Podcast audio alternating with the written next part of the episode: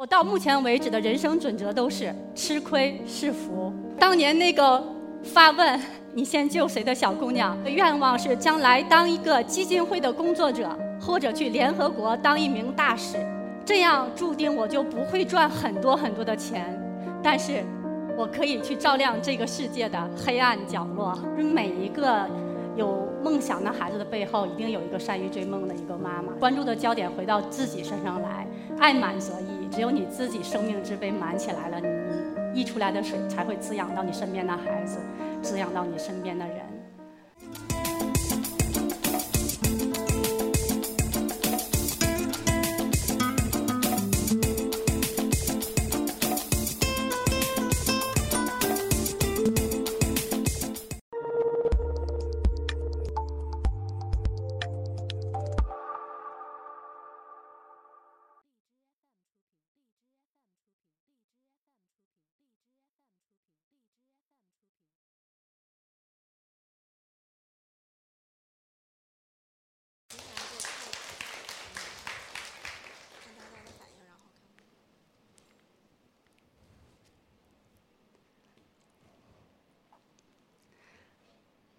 大家好，我是一课讲者，也是大卫妈妈王秀妍。坚硬的岩石上开出了一朵秀美的花儿，这是我妈妈给我取的名字。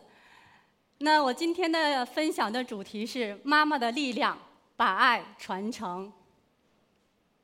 嗯，用故事影响生命，所以我今天要跟各位分享的是我自己生命中的故事。七年前。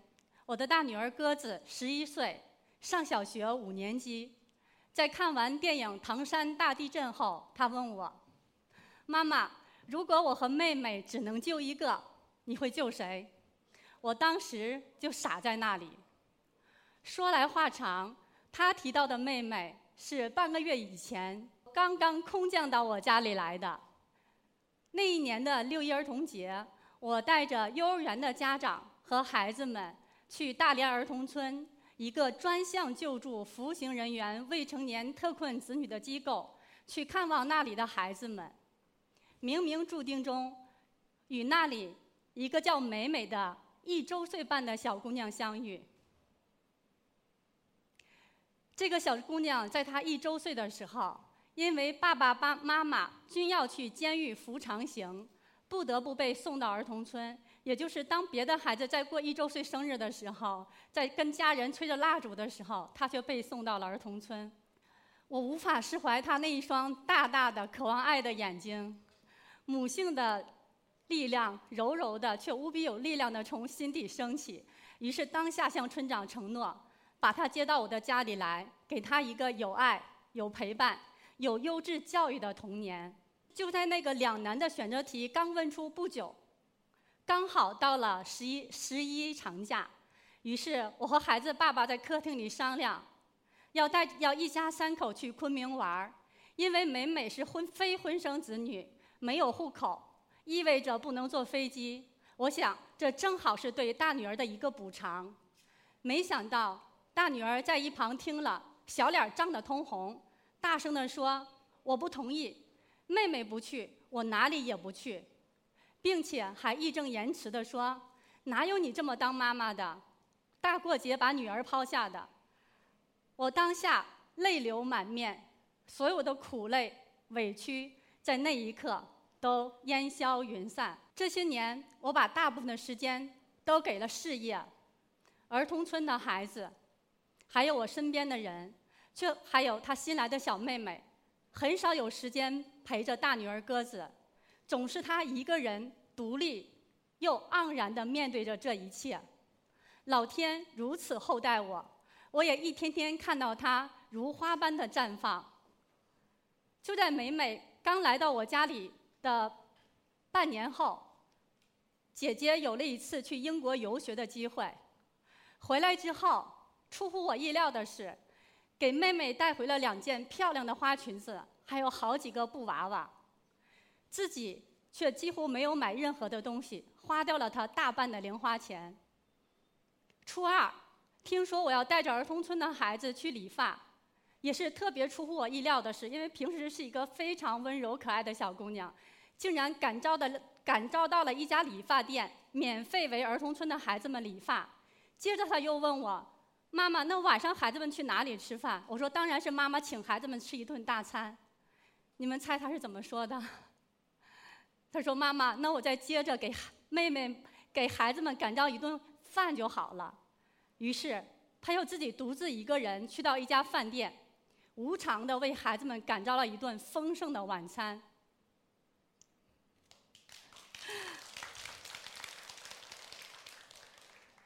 高初三，他从中考的语文考场出来，微微的皱着眉对我说：“妈妈，有两个题目，其中有一个是写一段人生的小插曲，但是我觉得这个题目写不好就会变得很俗气，所以我选择了另外一个题目。”正在这个时候，妹妹和爸爸拎着水果从很远的地方走过来。妹妹一边跑着一边大喊：“姐姐，姐姐，你考得怎么样？”姐姐蹲下身，抱起了妹妹，拍了拍脑门说：“哎呀，妈妈，妹妹就是我家一段最美丽的插曲呀。”接着，他他又说：“看来还是我陪妹妹的时间太少了，不然我不会想不起来。”这些年，这一陪伴就是五年。五年的时间里，我把大部分的精力都给了我身边的人，带着我身边的人一起践行在公益的路上。虽然有很多人的非议和不解，但是我的幸福感和价值感却前所未有的爆棚。我终于明白特蕾莎修女常常对志愿者说的那句话：“你来到这里，不是因为这里的人需要你。”而是因为你需要来到这里。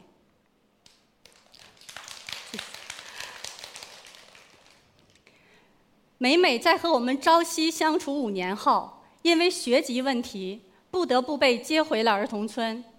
那一段时间，我天天以泪洗面。大女儿鸽子那个时候已经是高一的学生，常常陪在我的身边，和我泪眼对望。有一天。她忽然对我说：“妈妈，你还记得我们和妹妹一起去看的电影《狼图腾》吗？”我忽然明白了，妹妹就是那只被收养的小狼，终有一天要回到属于它的草原。鸽子自己创作了一本绘本，故事的女主角叫安妮。她说：“安妮就是我的妹妹。”她还告诉我。安妮在英语里面是既可以是公主的名字，也可以是平民的名字。她希望妹妹既可以享受得了公主的福，更可以安然面对平民的苦。今天能够站在这里，我最想感谢的一个人就是我的妈妈。虽然我的妈妈已经离开我十二年，但她的音容笑貌如此深地留在我的记忆里，并未因为岁月的流逝。而改变。记得那是一个很冷很冷的夜晚。那一年我大概七八岁的样子。妈妈冒着一身寒气从很远的外面回来，手里拿着一张年画。我们大家都很奇怪，年已经过完了，妈妈怎么还买年画回家？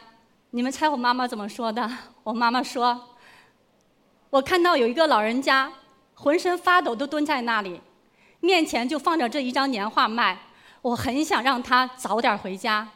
我不知道为什么，妈妈的这句话一直长久地留在我的脑海中。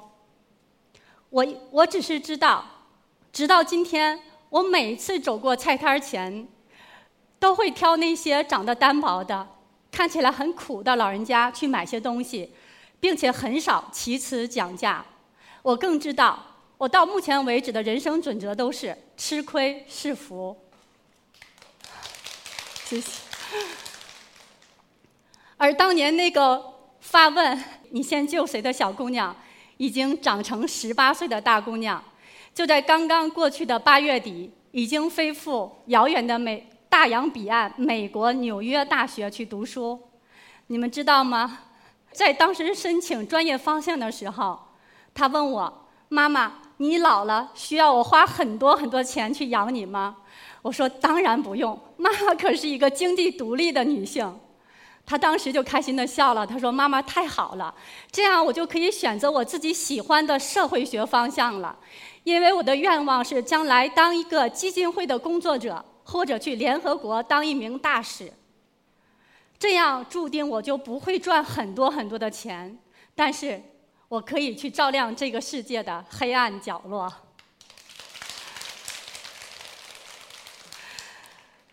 如果我今天的故事能够感动到你，能够有幸参与进你的生命故事里，能够让你有所转变，那是我最期待的事儿。让我们共同祝福未来，彼此有更多美好的故事发生。谢谢大家。